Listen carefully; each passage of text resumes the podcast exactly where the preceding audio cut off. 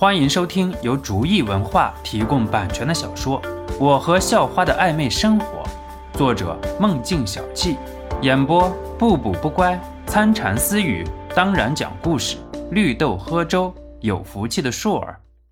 第一百六十五集，听了肖诺对自己的称呼，于强也是冒了几条黑线，不过都多少年的兄弟了，也就不是很在意。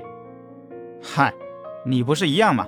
有那个排队的时间，还不如干点实在的事情呢。将来反正不玩那玩意儿。还有一个问题，我对打手枪没什么兴趣。于强说道：“是啊，你只是对打炮有兴趣吧？”肖诺撇撇嘴，然后调侃道。于强翻了翻白眼。肖诺平时和张晶晶嘴巴一直都被压制的死死的，可是到了他于强面前，简直就是无敌了。不过于强没有那天分，索性就不去理会了。不过肖诺懂得适可而止，所以就停止了。两个人一路上谈了很多关于工厂的设计还有经营，不过这方面肖诺不擅长，基本上都是听于强在说。呵呵，不好意思啊，崔叔、张叔，让你们久等了。到了约定的地点，肖诺打招呼道。几个人都打招呼之后，便是坐定。肖诺没有想很多，直接把配方给了崔明图和张泽天，两个人赶紧像是至宝一样揣在手里，赶紧看了。小少，你确定就这些东西就是一次性的隐形眼镜？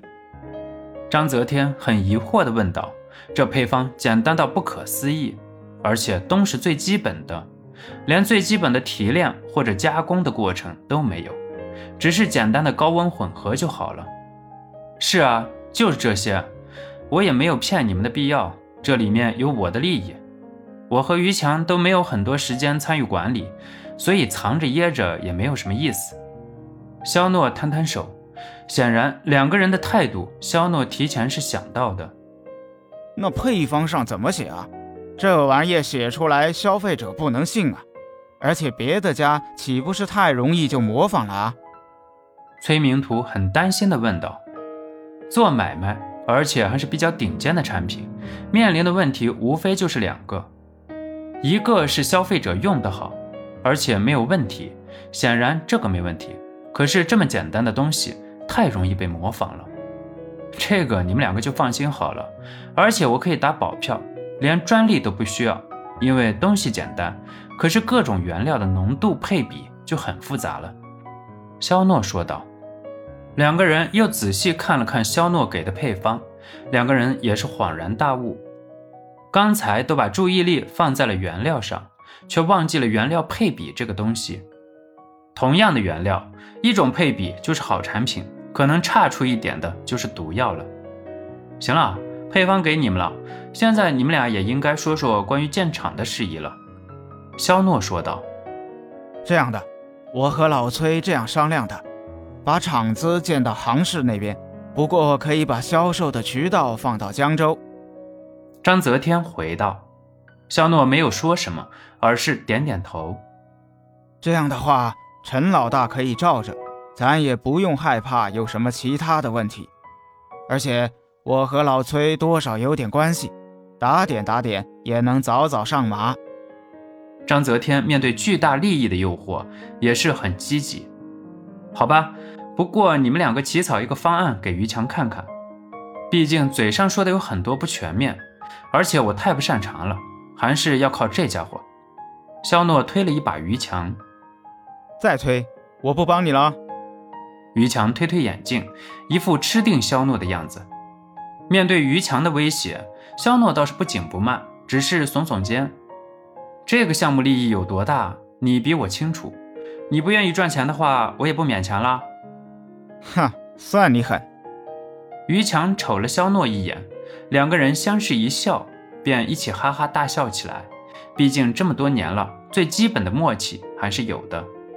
见两个人闹够了，张泽天掏出一沓文件递给了肖诺：“我们俩这几天这事情都忙乎好了，就等着肖少点头了。”张泽天不仅是为了讨好，也为了自己的利益。肖诺接过文件，看都没有看，就直接给了于强。自己不懂，看了还闹心，还不如不看来的痛快。呃，不过，张泽天欲言又止，说就行了。现在没有外人，都是一家人。肖诺说道：“去杭市建厂的一个原因，就是有陈老大的庇护。可是我和老崔在这个项目里都有收益，就陈老大没有，他会不会心里有疙瘩？肖少，你看要不要把利益重新分配一下？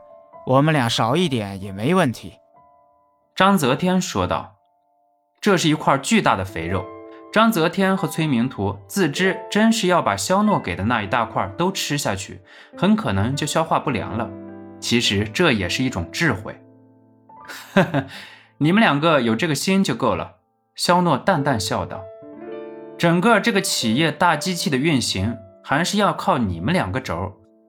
别的厂子买技术，一次性付完就不欠账了。